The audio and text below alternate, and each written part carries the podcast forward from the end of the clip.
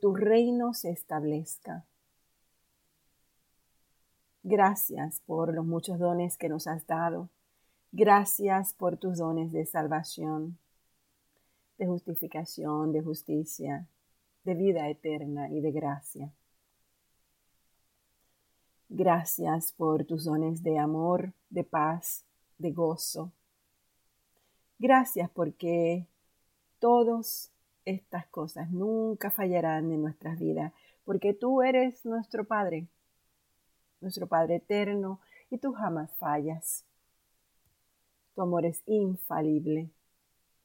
Es una gran eh, sensación, un gran consuelo para nosotros saber eh, que tú eres infalible. Gracias porque nada, nada, nada puede separarnos de tu amor. Y gracias por tu gracia, que nos da mucho más de lo que merecemos. Gracias por llevar las consecuencias de, de, nuestros pecados a la cruz. Gracias por darnos la mente de Cristo y la sabiduría de Cristo y el conocimiento de la verdad. Y te pedimos que en el día de hoy nos enseñes a todos los misterios del reino de los cielos, que en el día de hoy nos guíes, nos tomes de la mano, que nos ayudes a buscar tu reino todos los días, a vivir en los dones que tú nos has dado. Porque, como dice tu palabra, tuyo es el reino, tuyo es el poder y tuya es la gloria por todos los siglos de los siglos. Así que esto te lo pedimos hoy, mi Dios, en el nombre de Jesús. Amén. Hermanos, hoy continuamos con la lectura bíblica. Me gusta hacer una pausa durante la semana para venir al Padre solamente en oración, eh, unidos en la mañana, porque es necesario que, siempre lo hagamos. Pero hoy regresamos. Hoy regresamos a, a la segunda de Samuel. Estamos en el capítulo 11. Comenzamos con el capítulo 11 ya, eh, ya David está establecido como rey de Israel. Ya el pueblo acepta a David eh, tras todas las, las, victorias en batalla y, una vez el pueblo ha reconocido que, que David ha sido bendecido y ungido por Dios para ser rey. Ya el pueblo lo acepta, ya el pueblo está, está conforme con, con, su reinado, ha visto las grandes proezas de David, pero más que nada ha visto la fidelidad de David a Dios, la obediencia de David a Dios. Entonces, comenzamos con el capítulo 11 y aprenderemos todavía muchas cosas que podremos no solamente entender de la historia de, del, pueblo, del pueblo de Dios, de los hijos y las hijas de Dios, el, tengamos un entendimiento más claro del, del antiguo pacto y cómo esto nos lleva en transición hasta el nuevo pacto.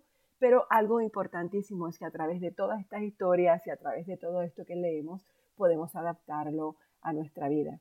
Podemos vernos en, la desobediencia del pueblo, en la rebeldía del pueblo, en, la humildad incluso del pueblo. Podemos vernos en las diferentes historias, en las diferentes eh, batallas, en las diferentes um, vidas podemos ver cómo nosotros reaccionamos ante, ante las cosas que se nos ponen o se nos atraviesan en el camino. Así que continuemos. Hoy es un día interesantísimo en la vida de, de, de David, la historia de David. Segunda Samuel, capítulo 11. En la primavera, cuando los reyes suelen salir a la guerra, David envió a Joab y al ejército israelita para pelear contra los amonitas. Destruyeron al ejército amonita y sitiaron la ciudad de Rabá. Sin embargo, David se quedó en Jerusalén. Una tarde, después del descanso de mediodía, David se levantó de la cama y subió a caminar por la azotea del palacio. Mientras miraba hacia la ciudad, vio a una mujer de belleza singular que estaba bañándose. Luego envió a alguien para que averiguara quién era la mujer, y le dijeron ella es Betsabé, la hija de Eliam y la esposa de Urías elitita. Así que David envió mensajeros para que la trajeran y cuando ella llegó al palacio, se acostó con ella. Luego ella regresó a su casa. Betsabé recién había terminado los ritos de purificación posteriores a su periodo menstrual. Tiempo después, cuando Betsabé descubrió que estaba embarazada, le envió el siguiente mensaje a David. Estoy embarazada. Entonces David envió un mensaje a Joab y dijo, mándame a Urias elitita. Así que Joab se lo envió. Cuando Urias llegó, David le preguntó cómo estaba Joab y el ejército. David incluso le envió regalos a Urias y le dice, vete a tu casa a descansar. Pero Urias no se fue a su casa sino que durmió esa noche a la entrada del palacio con la guardia real. Al enterarse David de que Urias no había ido a su casa, lo vuelve a mandar a llamar y le pregunta ¿qué pasa? ¿Por qué no te fuiste anoche a casa para de esa manera haber estado fuera por tanto tiempo? Urias le contesta El arca y el ejército de Israel y el de Judá están viviendo en carpas y Joab y los hombres de mi señor están acampando a cielo abierto. ¿Cómo podría yo ir a casa para beber, comer y dormir con mi esposa? Yo juro que jamás haría semejante cosa. Está bien, quédate hoy aquí, le dijo David, y mañana puedes regresar al ejército. Así que Urias se quedó en Jerusalén ese día y al siguiente. David lo invitó a cenar y lo emborrachó. Pero aún así no logró que Urias se fuera a la casa con su esposa, sino que nuevamente se quedó a dormir a la entrada del palacio con la guardia real. Entonces, a la mañana siguiente, David escribió una carta a Joab y se la dio a Urias para que se la entregara. La carta le daba las siguientes instrucciones a Joab. Pon a Urias en las líneas del frente donde la batalla sea más violenta. Y luego retrocedan para que lo maten. Así que Joab asignó a Urias a un lugar cerca de la muralla de la ciudad, donde sabía que peleaban los hombres más fuertes del enemigo. Y cuando los soldados enemigos salieron de la ciudad para pelear, Urias, elitita, murió junto con varios soldados israelitas. Luego Joab envió a David un informe de la batalla. Le dijo a su mensajero, informa al rey todas las novedades de la batalla, pero tal vez se enoje y pregunte, ¿por qué las tropas se acercaron tanto a la ciudad? ¿Acaso no sabían que dispararían desde la muralla? ¿No fue Abimelech, el hijo de Gedeón, muerto en Tebes por una mujer que le tiró una piedra de molino desde la muralla? ¿Por qué se acercaron tanto a la muralla? Entonces dile, murió también Urias elitita. Por lo tanto, el mensajero fue a Jerusalén y le dio un informe completo a David. El enemigo salió contra nosotros a campo abierto, le dijo, y cuando le perseguíamos hasta las puertas de la ciudad, los arqueros que estaban en la muralla nos dispararon flechas, mataron a algunos hombres del rey y entre ellos a Urias elitita. Bien, dile a Joab que no se desanime, dijo David. La espada devora a este hoy y a aquel mañana. La próxima vez esfuércense más y conquistarán la ciudad. Cuando la esposa de Urías se enteró de que su marido había muerto, hizo duelo por él. Una vez cumplido el periodo de luto, David mandó que, trajera, que la trajera al palacio y pasó a ser una de sus esposas. Luego ella dio a luz a un hijo, pero el Señor estaba disgustado con lo que David había hecho. Por lo tanto, el Señor envió al profeta Natán para que le contara a David la siguiente historia. Había dos hombres en cierta ciudad, uno era rico y el otro era pobre. El hombre rico poseía muchas ovejas y ganado en cantidad. El pobre no tenía nada, solamente una oveja que había comprado. Y él crió esa oveja, la creció junto con sus hijos. La ovejita comía del mismo plato del dueño y bebía de su vaso, y él la acunaba como a una hija. Pero cierto día llegó una visita a la casa del hombre rico, pero en lugar de matar un animal de su propio rebaño o de su propia manada, tomó la ovejita del hombre del hombre pobre, la mató y la preparó para su invitado. Entonces, cuando David escuchó esta historia, se puso furioso y dijo, tan cierto como que el Señor vive, juro, cualquier hombre que haga semejante cosa merece la muerte. Debes reparar el daño dándole al hombre pobre cuatro ovejas por la que le robó y por no haber tenido compasión. Entonces Natán, mirando a los ojos a David, le dice, Tú eres ese hombre. El Señor Dios de Israel dice, Yo te ungí de Israel y te libré del poder de Saúl. Yo te di la casa de tu amo, sus esposas y los reinos de Israel y de Judá. Y si eso no hubiera sido suficiente, te habría dado mucho más. ¿Por qué entonces despreciaste la palabra del Señor e hiciste un acto tan horrible? Mataste a Urías, elitita, con la espada de los amonitas y les robaste a su esposa. De ahora en adelante tu familia vivirá por la espada, porque me has despreciado al tomar a la esposa de Urías para que sea tu mujer. Eso dice el Señor, por lo que has hecho, haré que tu propia familia se rebele contra ti. Ante tus propios ojos daré tus mujeres a otro hombre, y él se acostará con ellas a la vista de todos, porque tú lo hiciste en secreto, pero yo lo haré que esto suceda abiertamente a la vista de todo Israel. Entonces, David confesó a Natán, he pecado contra el Señor. Sí, pero el Señor te ha perdonado.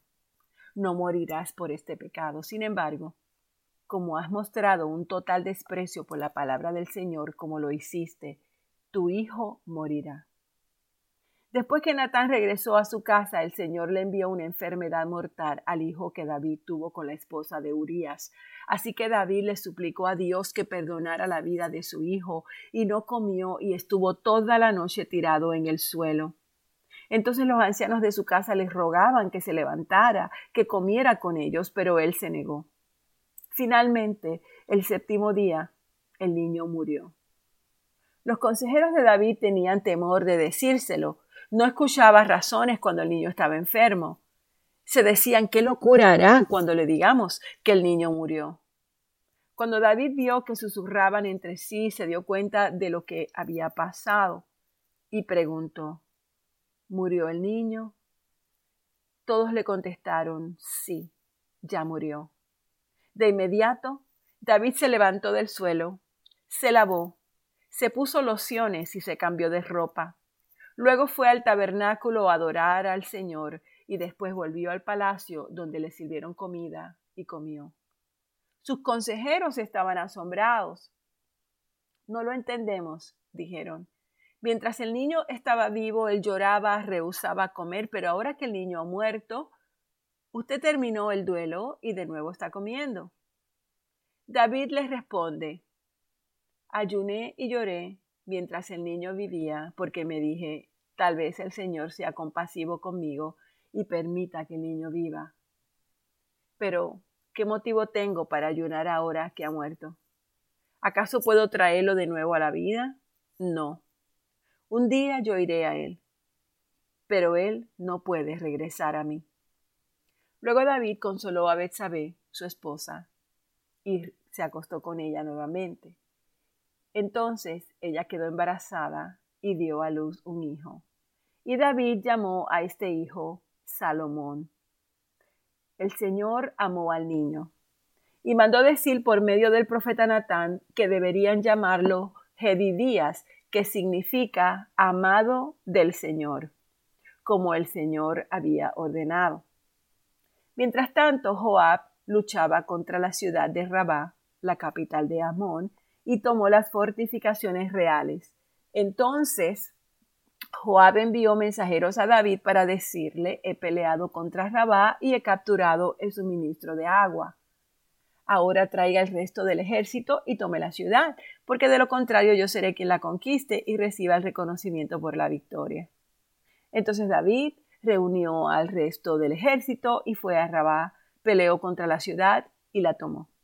David quitó la corona de la cabeza del rey y la colocaron sobre la de él.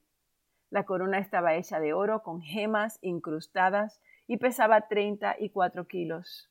Además, David se llevó un enorme botín de la ciudad. También hizo esclavos a los habitantes de Rabá y los forzó a trabajar con sierras, picos y hachas de hierro y a trabajar en los hornos de ladrillos. Así trató a la gente de todas las ciudades amonitas. Y luego David regresó a Jerusalén con todo el ejército. Ahora bien, Absalón, hijo de David, tenía una hermana muy hermosa llamada Tamar. Y Amnón, su medio hermano, se enamoró perdidamente de su hermana. Amnón se obsesionó tanto con Tamar que se enfermó. Ella era virgen y Amnón pensó que nunca podría poseerla. Pero Amnón tenía un amigo muy astuto, su primo Jonadab, quien era el hijo de Simea, el hermano de David. Cierto día Jonadab le dijo a Amnón, ¿cuál es el problema? ¿Por qué debe el hijo del rey verse tan abatido día tras día? Entonces Amnón le dijo, es que estoy enamorado de Tamar, hermana de mi hermano Absalón. Bien, dijo Jonadab, te diré lo que tienes que hacer. Vuelve a la cama y finge que estás enfermo. Cuando tu padre venga a verte, pídele que le permita a Tamar venir y prepararte algo de comer. Dile que te hará sentir mejor si ella prepara los alimentos en tu presencia y te da de comer con sus propias manos. Entonces Amnón se acostó y fingió estar enfermo. Cuando el rey fue a verlo, Amnón le pidió, por favor, deja que mi hermana Tamar venga y me prepare mi comida preferida. Mientras yo observo, así podré comer de sus manos. Entonces David aceptó la propuesta y envió a Tamar a la casa de Amnón para que le preparara algo de comer. Cuando Tamar llegó a la casa de Amnón, fue a donde él estaba acostado para que pudiera verla mientras preparaba la masa. Luego le horneó su comida preferida, pero cuando ella le llevó la bandeja a Amnón, se negó a comer y les dijo a sus sirvientes, salgan todos de aquí. Así que todos salieron. Entonces él le dijo a Tamar, ahora trae la comida a mi dormitorio y dame de comer aquí. Tamar le llevó su comida preferida, pero cuando ella comenzó a darle de comer, él la agarró y la insistió y le decía, ven mi amada hermana, acuéstate conmigo. No, imploró ella, no seas insensato, no me hagas esto. En Israel no se hace semejante perversidad. ¿A dónde podría ir con mi vergüenza? Y a ti te dirán que eres uno de los necios más grandes de Israel. Por favor, simplemente habla con el rey y él te permitirá casarte conmigo. Pero Amnón no quiso escucharla y como era más fuerte que ella, la violó. De pronto el amor de Amnón se transformó en odio y la llegó a odiar aún más de que la había amado. Vete de aquí, le gruñó. No, no, gritó Tamar, echarme de aquí ahora es aún peor de lo que ya tú me has hecho. Pero Amnón no quiso escucharla, entonces llamó a su sirviente y le ordenó, echa fuera a esta mujer y cierra la puerta detrás de ella. Así que el sirviente la sacó y cerró la puerta detrás de ella. Tamar llevaba puesta una hermosa túnica larga, como era de costumbre en esos días para las hijas vírgenes del rey. Pero entonces ella rasgó su túnica y echó ceniza sobre su cabeza y cubriéndose la cara con las manos fue llorando. Su hermano Absalón la vio y le preguntó, ¿Es verdad que Amnor ha estado contigo? Bien, hermanita, quédate callada por ahora, ya que él es tu hermano. No te angusties por esto. Así pues, Tamar vivió como una mujer desconsolada en la casa de su hermano Absalón. Cuando el rey David se enteró de lo que había sucedido, se enojó mucho. Absalón nunca habló de esto con Amnón, sin embargo, lo odió profundamente por lo que le había hecho a su hermana. Dos años después, cuando se esquilaban las ovejas de Absalón en Baalazor, cerca de Efraín, Absalón invitó a todos los hijos del rey a una fiesta. Él fue a donde estaba el rey y le dijo, mis esquiladores ya se encuentran trabajando. ¿Podría el rey y sus siervos venir a celebrar esta ocasión conmigo? El rey le contestó, no, hijo mío, si fuéramos todos seríamos mucha carga para ti. Entonces Absalón insistió, pero aún así el rey le dijo que no iría, aunque le dio su bendición. Bien, le dijo al rey, si tú no puedes ir, ¿por qué no envías a mi hermano Amnón con nosotros? ¿Por qué Amnón? preguntó el rey. Pero Absalón siguió insistiendo hasta que por fin el rey accedió y dejó que todos sus hijos asistieran, y entre ellos Amnón. Así que Absalón preparó un banquete digno de un rey. Absalón les dijo a sus hombres, esperen hasta que Amnón se emborrache y entonces a mi señal mátenlo y no tengan miedo. Yo soy quien da la orden. Anímense y háganlo.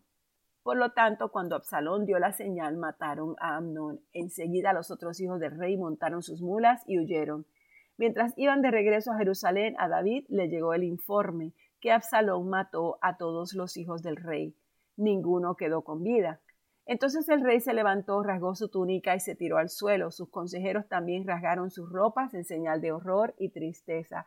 Pero justo en ese momento Jonadab, el hijo de Simea, hermano de David, llegó y le dijo, no, no, no crea que todos los hijos del rey están muertos, solamente Amnón. Absalón había estado tramando esto desde que Amnón violó a su hermana Tamar. No, mi señor rey, no todos sus hijos están muertos, solamente Amnón. Mientras tanto, Absalón escapó.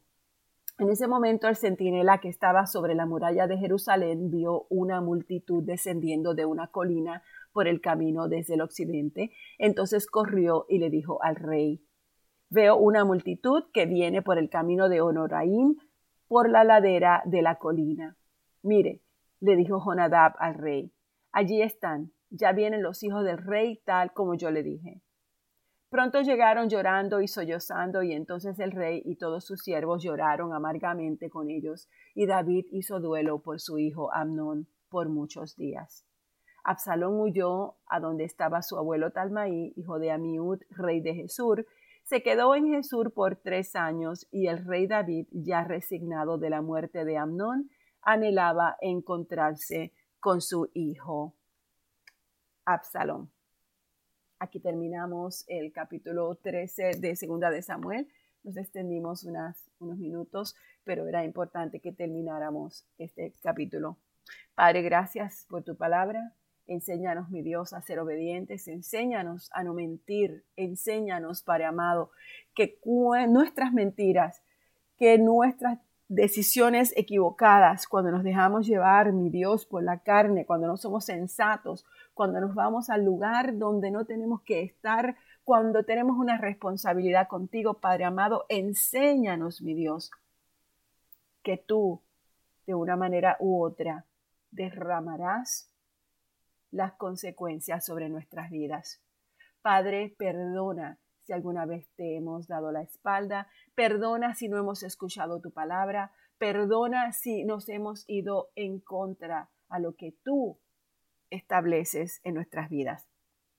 Hoy, mi Dios, enséñanos a ser obedientes más que nunca. En nombre de Jesús. Amén.